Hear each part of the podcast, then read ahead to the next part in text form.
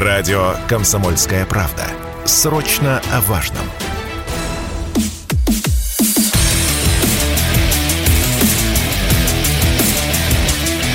Программа с непримиримой позицией. Утренний Мардан. Всем здравствуйте! В эфире радио «Комсомольская правда». Я Сергей Мардан. Я же вам говорил подписываться на телеграм-канал Мардан. Говорил. Вы подписались? Нет. Поэтому теперь вы не знаете, куда тыкать, в какие кнопки, чтобы найти трансляцию в YouTube. Потому что а, вчера нас снова забанили, основной канал снова отправился в бан, и мы вещаем на резервном, который называется «Мардан Эфир» в поиске забивайте Мардан эфир, он вам покажет, там все работает. А за что забанили? Удивительное дело. Нет, забанили отнюдь не за разжигание ненависти к украинскому государству и к политическим украинцам. Тут, в общем, стабильно, видимо, все уже привыкли. А снесен был конкретно ролик, который мы смонтировали из вчерашней темы про украинского олигарха Пономарева, который внезапно стал а, российским олигархом а, в городе Бердянске. Ну, он российский паспорт тоже съездил, получил, подумал маленечко, полгодика съездил, получил российский паспорт и организовал посадку а, хорошего, честного русского человека, заместителя бердянского мэра Алексея Васильева. Вот, мы вчера об этом так душевно, с оттягом поговорили. А, пообещали разобраться, пообещали подключить всех, обратились к главе Следственного комитета Бастрыкину. Еще раз, пользуясь случаем, обращаемся к уважаемому Александру Ивановичу.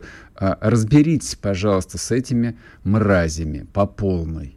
По полной, вот как вы умеете. Это хуже, чем Чикатилы. Это хуже маньяков, это хуже убийц. Эти люди убивают веру в людях, в Россию. Поэтому им пощады никакой быть не должно. Но это ладно, это было короткое предисловие. Соответственно, а, нажимаете кнопку, и каждое утро там появляется ссылочка на тот канал, где сегодня идет трансляция. Главная новость сегодняшнего дня, безусловно, это объявленное Путиным завершение мобилизации. Теперь вроде бы как официально, хотя Верховный главнокомандующий э, оговорился, фирменно оговорил, сказал, что нужно посоветоваться с юристами, как это в принципе делается. И я тут, наверное, возьму на себя смелость э, подсказать президенту, как э, в нашей относительно недавней истории это делалось. Значит, последний раз мобилизация, я просто напомню, а, объявлялась в 1941 году. Я даже процитирую. А конкретно 22 июня 1941 года Указ Президиума Верховного Совета СССР о мобилизации военнообязанных по Ленинградскому, Прибалтийскому особому, Западному особому, Киевскому особому, Одесскому, Харьковскому, Орловскому. Звучит-то как, представляете? Прибалтийский, Киевский, Одесский, Харьковский, Орловскому, Московскому, Архангельскому, Уральскому, Сибирскому, Приволжскому, Северокавказскому и Закавказским военным округам. В тот же день были приняты указы о введении военного положения в ряде областей и об утверждении положения о военных трибуналах. Вот этого у нас, к сожалению, до сих пор нету, но мы будем а, ждать, надеяться и верить. С 1 июля 1941 года войска было призвано более 5 миллионов военнообязанных, из них свыше 500 тысяч офицерам. А следующий этап мобилизации объявлялись уже постановлениями Государственного комитета обороны. Первое из них вышло уже 8 июля 1941 года, потом 10 августа, потом 15 августа и так далее.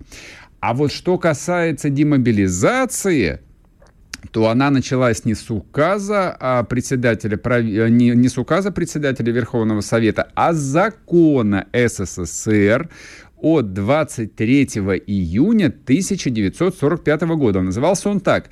«О демобилизации старших возрастов личного состава действующей армии». А дальше была серия указов Президиума Верховного Совета 25 сентября 45 20 марта 46 22 октября 46 4 февраля 47 В итоге численность армии в мае 45 превышала 11 миллионов человек, а к началу 48 из вооруженных сил Советского Союза уволили около 8,5 миллионов человек. Значит, а Почему так подробно рассказывают вам про это? А, ну, во-первых, для кругозора, а во-вторых, а, люди же нервничают. Вот мы когда вчера думали, с какой темы начать, какая тема важнее всего, вот что сидит как раскаленный гвоздь в голове каждого русского человека сейчас. Конечно же, вопросы мобилизации. Значит, на сегодняшний день действительно существует такая странная, то, что называется лакуна, серая зона – а, действующий закон от 31 мая 96 года об обороне и закон 97 года о мобилизационной подготовке и мобилизации в Российской Федерации описывает права главы государства в части мобилизации, но вопрос демобилизации вообще никак не описывает. Вообще никак. То есть, по-хорошему, нужно вносить э, поправки в эти действующие два закона, но на сегодняшний день вот я как юрист, э, извините, в кавычках, естественно, э, с которым Владимир Владимирович вчера пообещал проконсультироваться, подсказываю, по-хорошему мобилизация заканчивается только демобилизацией. Вот на самом деле так. И что-то мне подсказывает, что Путин, конечно же, в курсе вот этой исторической коллизии, как это происходило, и, соответственно, вот э, в курсе, какая здесь очень короткая логика. Поэтому исходим из следующего. Вот Верховный сказал, что все, Алис Капут частичная мобилизация на сегодня закончена. Повестки не рассылаются. Все выдохнули. По крайней мере, пока что можете выдохнуть. Мы об этом говорили неоднократно, говорили часто, говорили подробно, и сегодня еще поговорим об этом. Как мне представляется, а, опять-таки, с точки зрения чисто житейской логики, а, существующая инфраструктура по подготовке а, кадрового состава вооруженных сил Российской Федерации, она объективно ограничена. Она не резиновая. Через нее невозможно вот одномоментно в течение двух с половиной или трех месяцев, ну вот а, стандартный курс подготовки в учебке прогнать, не знаю, там миллион человек. Ну невозможно. Поэтому готовим спокойно, размеренно, отрабатываем, учим уставы, стреляем, бегаем. Тем временем разворачивается оборонная промышленность, об этом сегодня тоже будет подробный разговор. Но вот чтобы не было а, никаких, а, не то чтобы иллюзий, я сейчас не буду вас мотивировать, ну буду на самом деле, но немножечко по-другому. А, почти на все вопросы, которые э, вот возникают э, у вас в головах, легко найти самостоятельно ответ. Вот я сейчас обращаюсь э, к тем слушателям, тем подписчикам, которые, ну, каждый божий день э, пишут мне в личку, причем, как правило, там 90% они пересылают чьи-то посты, которые они где-то прочитали. Вот э, я уже устал говорить, что не надо мне пересылать чьи-то посты, я их с вероятностью 99% прочитал раньше, чем вы. Вот, по крайней мере, то, что пишется, я читаю все. Может быть, я не обо всем говорю, но читаю я абсолютно все. Не нужно мне подсказывать. Если что-то с вами происходит важное, интересное, о чем нужно сообщить, вот про это пишите. Когда вы пишете о том, что вот где-то там а, чей-то родственник, а, вот его призвали, они где-то находятся на полигоне, и там непонятно, в общем, идет подготовка, не идет подготовка. Объясняю. Вот а, если говорить про Украину, с которой мы вроде бы как не воюем, а где мы просто проводим специальную военную операцию, а, а они воюют. А, вот а что-то мне подсказывает, там схожие проблемы, но они еще более масштабные, потому что Украина в течение, ну, как минимум, первых 22 лет вот целенаправленно выкорчевывала, ну, все ненужное, вот то, что там можно было продать, продавали, а то, что нельзя было продать, ну, в общем, как бы то находилось в запустении. Поэтому самые большие запасы военной техники, которые были на территории бывшего СССР, были в течение 25 лет распроданы. Там, а, не, не на металлолом, на них, на этих там танках, БТРах и прочем успешно воевали десятки африканских стран, Латинскую Америку уходила в Азию и так далее, и так далее. Поэтому вот сейчас они вымаливают, чтобы им прислали хоть что-нибудь. А основная часть полигонов, которые тоже остались, я же не зря а, зачитал вам а, первое постановление о мобилизации, там фигурирует и Киевский, и Харьковский военный округ, и так далее, и так далее. Украина в смысле военном была невероятно подготовлена. Там стояло огромное количество частей, там огромное количество полигонов и учебок находилось. Все это, естественно, в запустении. Поэтому сейчас Зеленский созванивается, вдумайтесь просто, а, с руководителем Чехии, Чехии, и договаривается о том, чтобы на территории Чехии готовили украинских резервистов. Нам некому позвонить. Но вот кому позвонить э, Путину или Шойгу? Шойгу может позвонить э, турецкому министру обороны, но они разговаривают не про это, они про зерно толкуют. А где готовить людей? В Афганистане, что ли? Правда, есть Северная Корея. Но вот почему-то до этого пока не дошла. Вот, поэтому всему свое время. Я думаю, что, как писал поэт, разворачиваемся в марше – и через полгода вы а, Россию и российскую армию просто не узнаете. Мы снесем весь мир до основания, а затем. А затем после рекламы продолжим. sportkp.ru О спорте, как о жизни.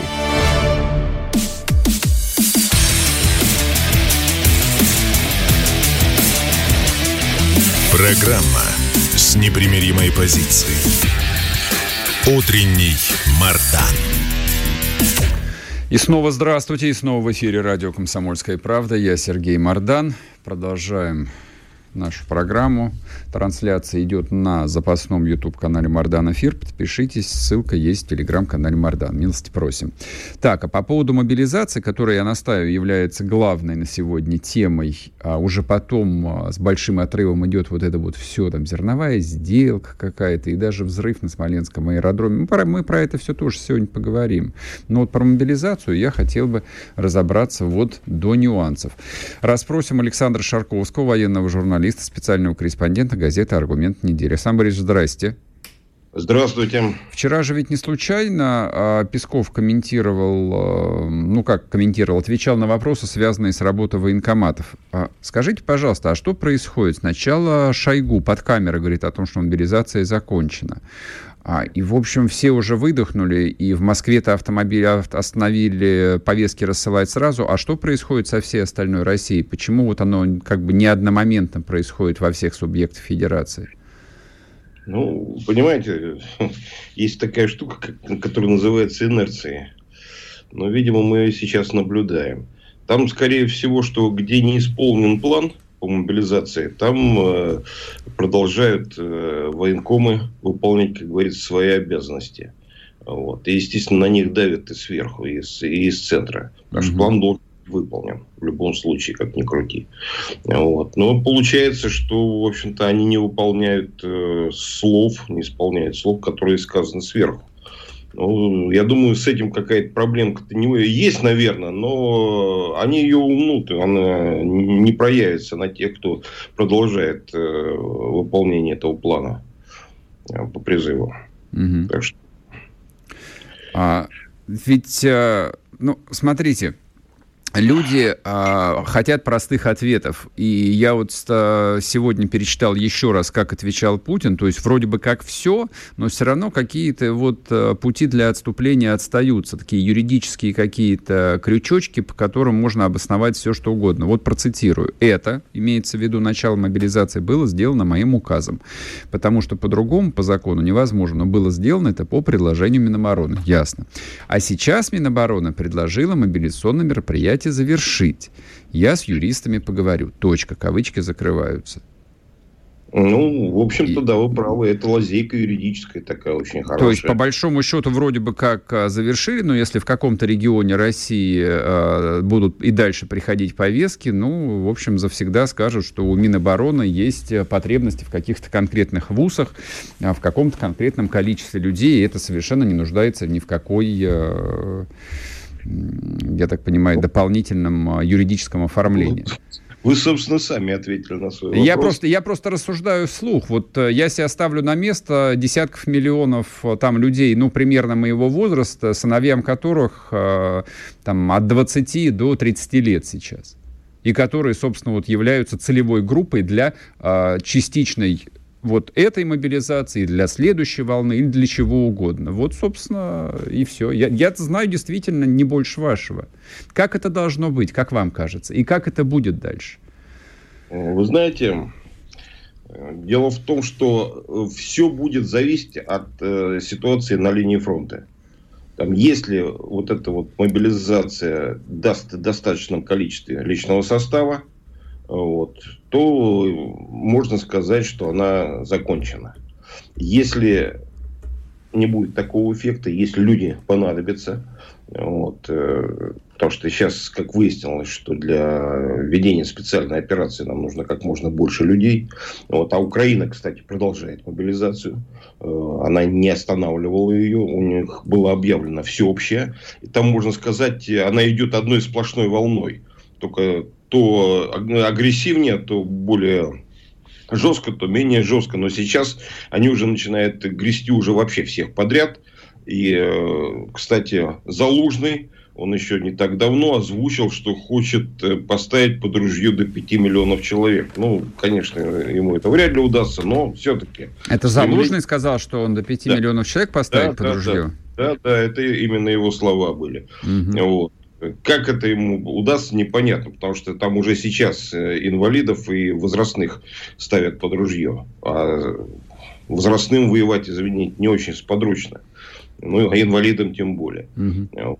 И если сейчас они, э, как говорится, увеличат э, численно свою армию, вот, а Запад им помогает, Запад э, дает много вооружений, причем он не останавливается в этом деле, а только идет развитие. Кроме того, Запад занимается подготовкой украинских войск. Они увеличили количество мест подготовки, увеличили количество полигонов задействованных для этого. Вот. То есть, смотрите, вот, э, естественно, соответственно, с нашей стороны должна быть какая-то реакция.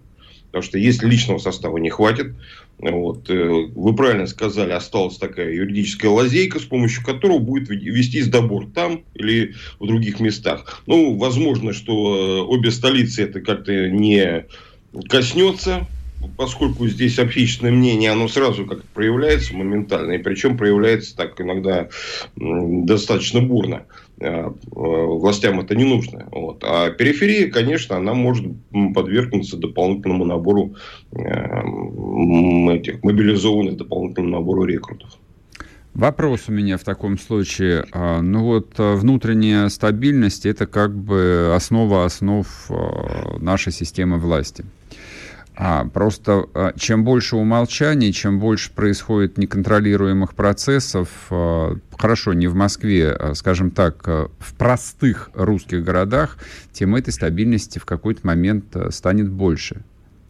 Не про... Вот с вашей точки зрения, такой человеческой, журналистской, там, человек там, ну, достаточно взрослого, не проще ли ну, какие-то вещи э, там, формулировать открыто и прямо? Вот. То есть, условно говоря, там, вот мы сейчас выполнили там а, задачу. Сейчас необходимости в людях больше нет. Все, все успокоились, все пошли работать. Дальше возникает необходимость то же самое. Вышли братья и сестры, нам нужно еще 500 тысяч э, солдат. Берем... Ну, э, на, на мой взгляд, чисто человеческий взгляд, да, я хочу знать, что происходит. Вот. И любому э, отцу, любой матери тоже, в общем-то, это жизненно важно знать, а э, как это может повлиять на них там, или на детей и так далее. Вот это. Я тут с вами совершенно согласен. Потому что надо как-то... Правительство, по идее, должно играть в открытую с населением. Но, видите, не всегда так получается. Открытая игра, она как-то вот, э, не складывается. Вот, и, э, возможно, даже это как-то не, не на самом высоком уровне об этом речь идет, а чуть-чуть пониже, но я думаю, высокий уровень имеет в виду эту закрытость mm-hmm. всегда. Вот, и предпочитает э, ну, некоторые вещи замалчивать. Вот. Э, вот эта недосказанность, она действительно, она, вот она будоражит народ очень сильно. Потому что идут слухи различные, там начинаются там какие-то дом, домысливания. И, кстати, э, украинская сторона это активно использует в информационной войне против России. Что самое важное, что самое неприятное. Ну, враг всегда использует все слабости, все возможности. Ладно, спасибо большое. Александр Шарковский был с нами, военный журналист, специальный корреспондент газеты «Аргумент недели». А, я вот а, о чем а, подумал. То есть, с одной стороны, конечно, я понимаю, что мы живем последние 15 лет в формате информационного общества, и действительно у нас есть иллюзия повторяю, иллюзия, что мы сейчас э, знаем, что происходит, либо мы хотим знать, что происходит, и в конечном счете мы узнаем, что происходит на самом деле. Это иллюзия. Ничего мы не знали, не знаем и никогда не узнаем. Либо узнаем, может быть, часть через 20 лет. Но, тем не менее, это фактор, который э, власть придержащие должны, конечно же, учитывать, пользоваться этими механизмами или а, не создавать себе проблемы там, где их а, можно не создавать, или где их тем более не нужно создавать. Не знаю. А вот опять-таки, как взрослый ответственный человек, а, я исхожу не, не из того, что называется актуальная риторика, вот что сейчас говорят большие руководители. Я исхожу из тех ключевых вещей, которые они произносили какое-то время назад. Вот тоже вчера Путину задали вопрос, какие цели и задачи, то есть какая переговорная позиция по Украине. На что он, в общем, опять-таки отвечает честно, открыто. Мы не будем э, раскрывать все карты, мы не будем говорить о нашей, пози... о, о нашей переговорной позиции. Знаете, что это может означать? Я вам скажу. Это может означать, например, крайний вариант что пока Украина не будет разобрана по кирпичу на части, никаких переговоров не будет. А сами переговоры в голове Верховного главнокомандующего выглядят как подписание акта о капитуляции. Вот не приходило вам это в голову, а мне приходило, по крайней мере, как один из рабочих вариантов. К чему я это? Если такой сценарий является одним из базовых, а этого нельзя исключать, то есть такое количество а, вещей говорит о том, что этот а, сценарий может быть базовым, что я бы на самом деле а, не расслаблялся бы. Вот, да, хочется верить, что все закончилось, да, выдохнули. Вот мы пережили очередной сложный период частичной мобилизации, и все впереди у нас только счастливая мирная жизнь. Ага, ну да, конечно. Мы так и поняли. Поэтому регионы один за другим отменяют празднование Нового года. А так впереди, конечно, счастливая и мирная жизнь. Продолжим после перерыва. Не уходите. Радио «Комсомольская правда». Мы быстрее телеграм-каналов.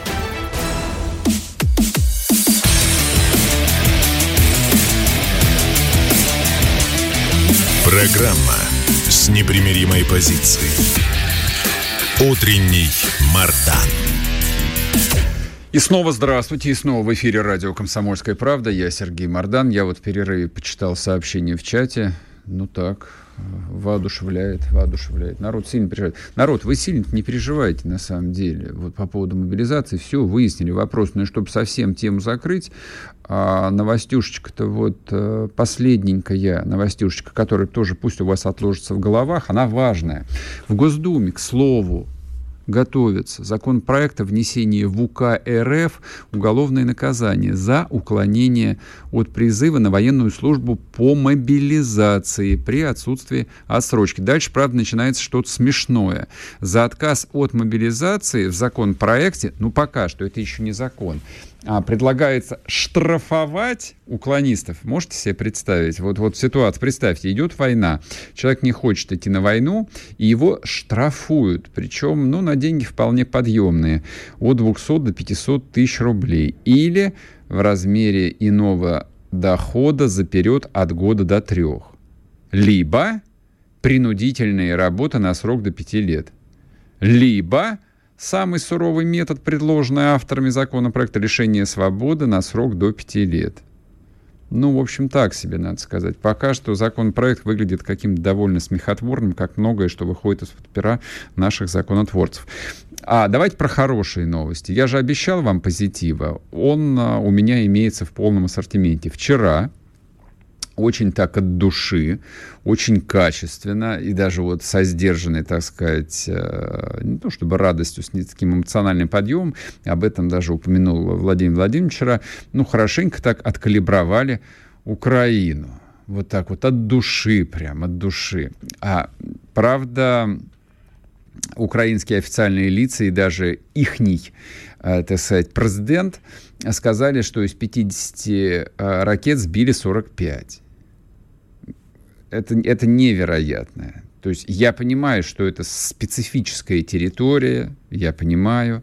Я понимаю, что отрицательный отбор работал много десятилетий, я тоже понимаю. Я понимаю, что они считают, что именно так выглядит военная пропаганда. Я все это понимаю.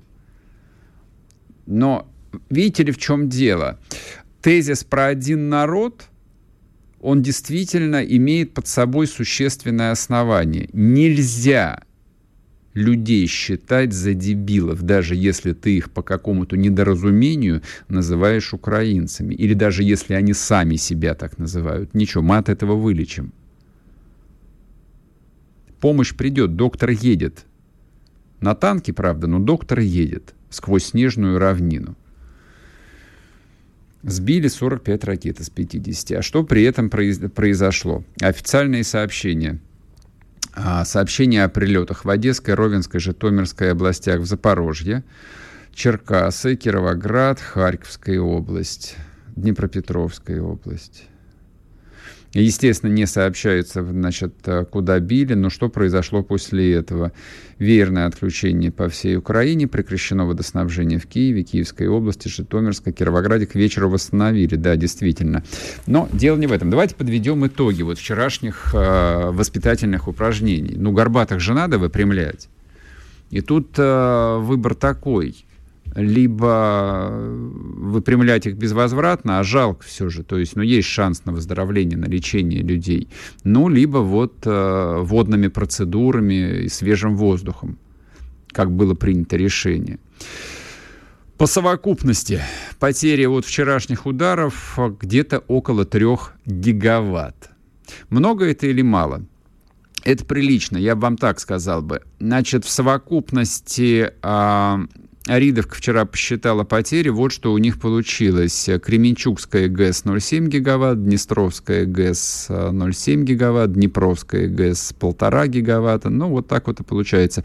Это примерно до 1 трети генерации по всей Украине. Причем тоже, что характерно, на что нужно обратить внимание, удары а, в основном наносились в этот раз именно по техническим а, возможностям гидроэлектростанций.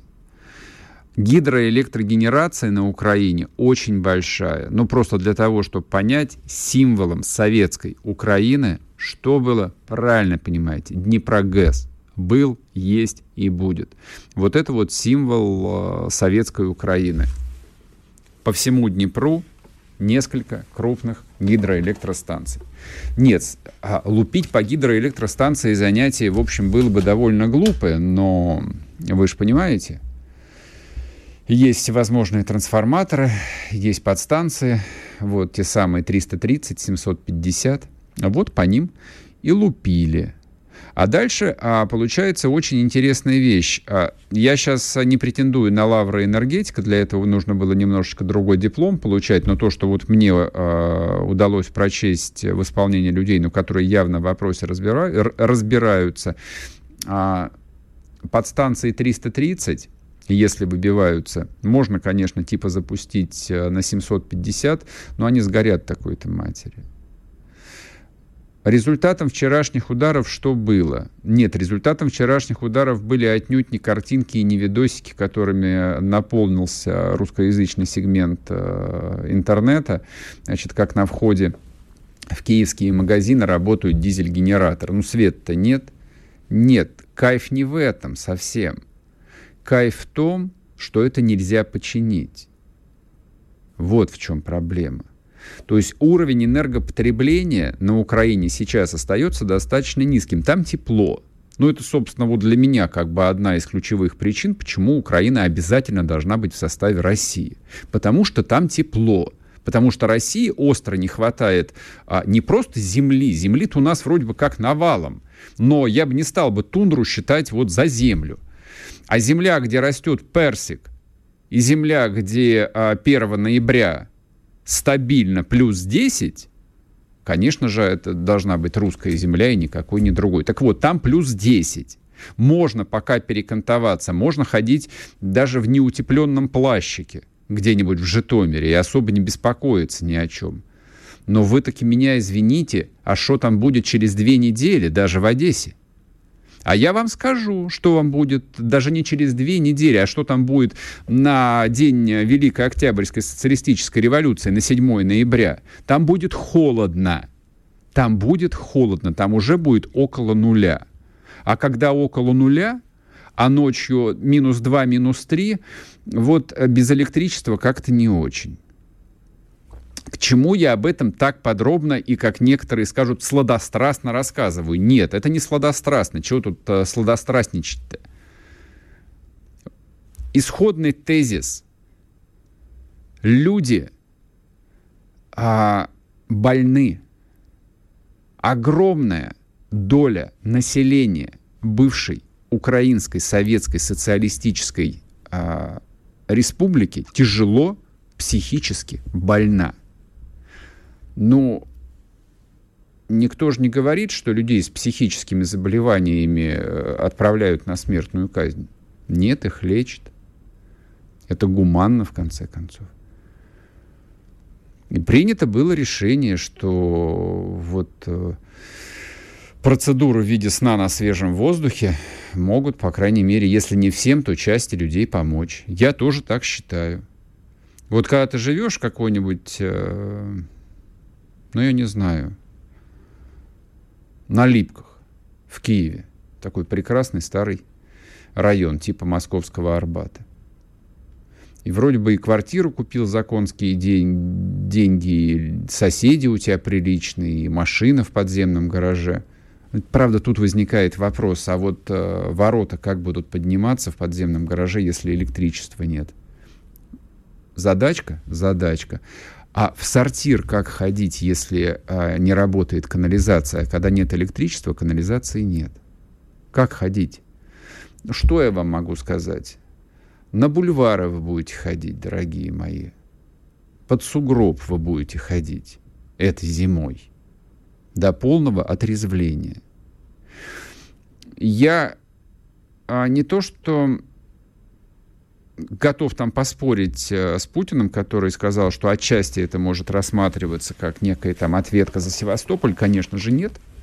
Никакая это не ответка потому что, потому что э, вот в системности и целенаправленности этих ударов видно, что эта операция готовилась достаточно давно, с привлечением специалистов, которые показывали, куда бить, какой последовательности, рисовали последствия. Последствия не только в том, что крупнейшие украинские города к концу ноября останутся без электричества, без водоснабжения и без канализации. Главные последствия в том, что примерно 70% мощности украинских железных дорог просто испарятся. Вот это является ключевой целью. Самые электрифицированные железные дороги Советского Союза, то, что нынче называется Укрлызныца, превратятся в металлолом. Вот это вот ключевая задача, которая исполняется этими самыми ударами. Хорошо ли это? Рад ли я этому? Скрывать не буду. Я этому невероятно рад. Подзадержались, конечно, но ничего страшного. Потерпим. Сейчас короткий перерыв на новости. Можете пока подписаться на телеграм-канал Мардан. Вернемся и продолжим говорить о важном, об интересном, обо всем. Радио «Комсомольская правда». Срочно о важном.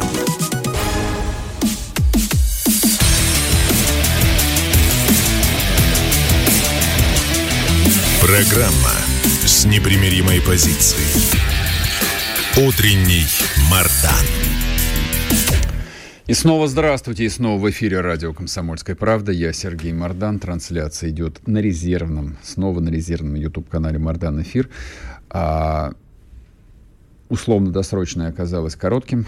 Новый бан в этот раз а, YouTube как-то остро отреагировал на наше разоблачение за украинцев, действующих открыто совершенно в русском городе Бердянске. Там а, местный а, миллионер, ставший внезапно российским миллионером, господин по фамилии Пономарев, организовал посадку честного русского человека, заместителя главы мэра Алексея Васильева – ну и, соответственно, вчерашняя часть программы, посвященная этой теме, была признана разжигающим ненависть. И это правда. И это правда. Да, вот эту породу людей лично я, конечно, ненавижу. Совершенно искренне, чисто и незамутненно. Я их ненавижу. Конечно. Вот, потому что именно против э, вот этих людей и воюют в том числе против этих людей воюют русские солдаты. Но ничего, мы, в общем, всех предателей, э, всех э, выковыряем. Не сразу, это потребует времени. Некоторые сами саморазоблачаются, подрываются. Вот, например, один из прекрасных сюжетов, очень говорящих, очень важных.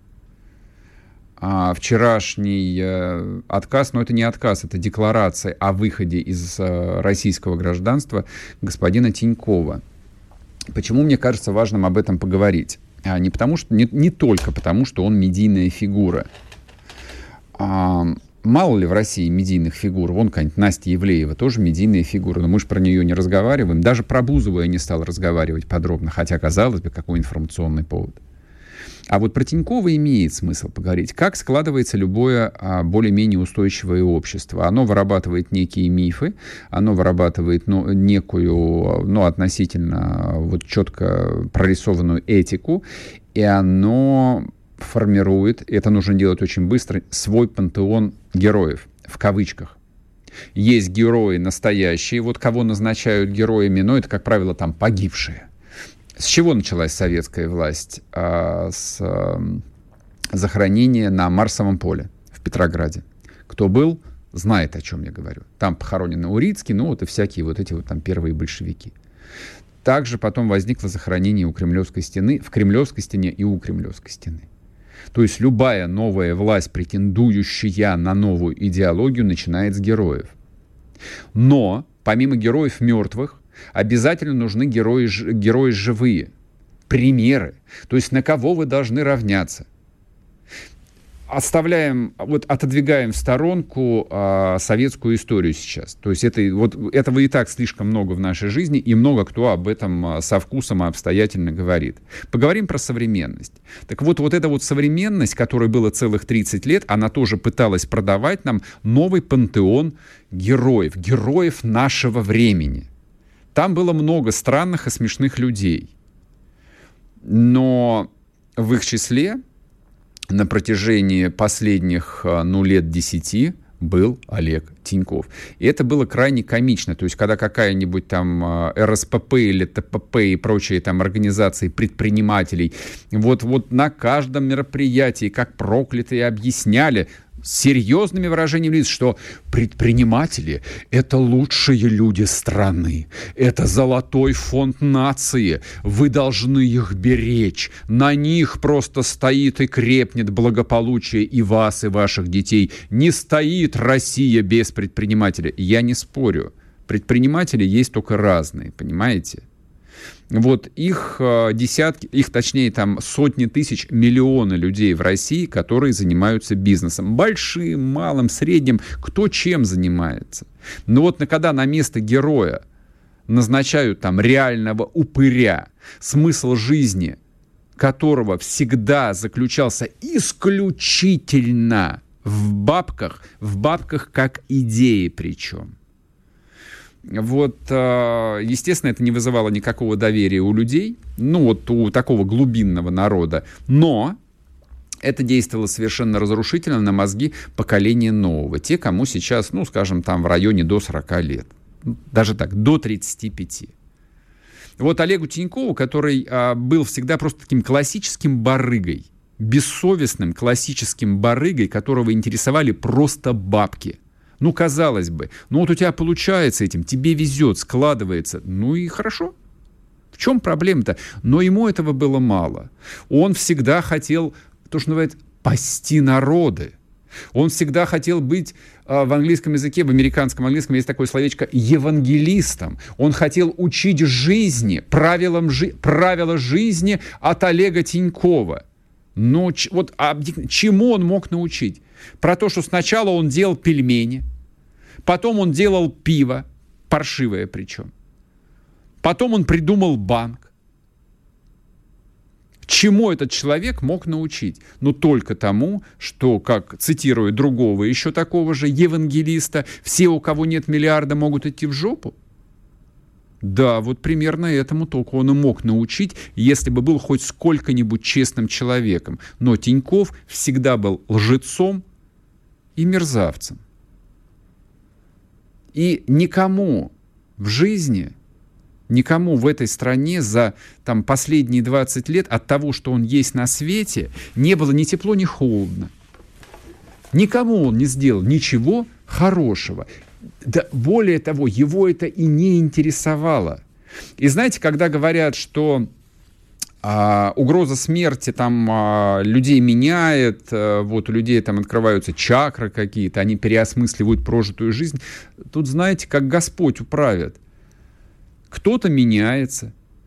И евангельская а, история о раскаявшемся на кресте разбойнике, да, она тому главное свидетельство. Но я вам напомню, их было два разбойника. Один раскаялся и попал в Царствие Небесное, а, в кото, а второй проклинал Христа и отправился в ад. Тиньков не раскаялся. Тиньков даже угрозу смерти – использовал в качестве ну, очередного шоу. И единственное, кого он поблагодарил, ну вот эту вот немецкую женщину, которая, я не знаю, пожертвовала или продала ему свой костный мозг. Он купил просто себе еще какое-то количество лет жизни, просто купил. Вот про что этот человек, про то, что можно все купить. И он готов а, вот за эту свою бессмысленную жизнь, отречься от всего, продать все. Ну что он и делал? Он всю жизнь что-то продавал. Вот, и если он продал компанию по продаже пельменей, почему бы ему не продать Россию? Ну вот он ее и продает, публично. Ему сказали, как, в каком виде это сделать. В социальных сетях. Вот он сделал. А для того, чтобы его подлость ну, стала незабываемой, чтобы про нее обязательно поговорили, это такая вот, ну вот а, Достоевщина в чистом виде. Это как старый Карамазов, который в своей подлости и мерзости заходился просто и находил в этом какое-то невероятное противоестественное удовлетворение. Вот так же и Тинькову, ему мало было просто отречься от России. Мало. Ему нужно было вот довернуть так свое предательство, вот сделать его до такой степени отвратительным и омерзительным, чтобы об этом обязательно поговорили. Хорошо, поговорим. Этот человек сказал, что он и есть настоящий герой России. Дорогой товарищ Тиньков, а, ну, даже вашего образования достаточно для того, чтобы понимать смысл слова «герой» даже вашего, в общем, очень поверхностного образования достаточно для того, чтобы понимать историю вот этого понятия. Ну вот в социальном смысле слово «герой России». Да какой вы герой России? То есть тут я должен был бы Ленина процитировать, но не буду. Не буду. Герои, они разные бывают. Есть герои, которые честно работают, Никто не знает, что они герои, там, и звезд им никаких не дают. Есть герои, которые проливают кровь на фронте сейчас. Мы про них знаем. Да, это герои. И нам это легко самим для себя объяснить, почему их, мы их считаем за героем. И мы понимаем, почему им эти звезды вешают на грудь. А есть люди с, эти, с такими же звездами, которые формально считаются героями, но мы их э, там, считаем просто за ничтожество и за насекомых. Народ сам знает, кто герой, а кто не герой. Ну, также народ вот каким-то внутренним чувством всегда знает, кто мерзавец, а кто нет. Вот если человек мерзавец, даже если он мерзавец с миллиардом, он от этого мерзавцем не перестает быть. И что самое грустное, химиотерапия, конечно, это тоже не вылечивает. Не является это никаким ни объяснением, ни искуплением, ни даже достаточным основанием для того, чтобы понять и простить. Нет. Раз уж э, господин Тиньков решил вот, э, так сказать, поставить галку напротив своей фамилии в общественном сознании, будем считать, что поставил. Мы для себя поставили. Мы его поместили в особую категорию, но это не категория героев, это категория мерзавцев, предателей и негодяев. Там их не так много, но и не так мало. После перерыва продолжим, не уходите. Радио «Комсомольская правда». Мы быстрее телеграм-каналов.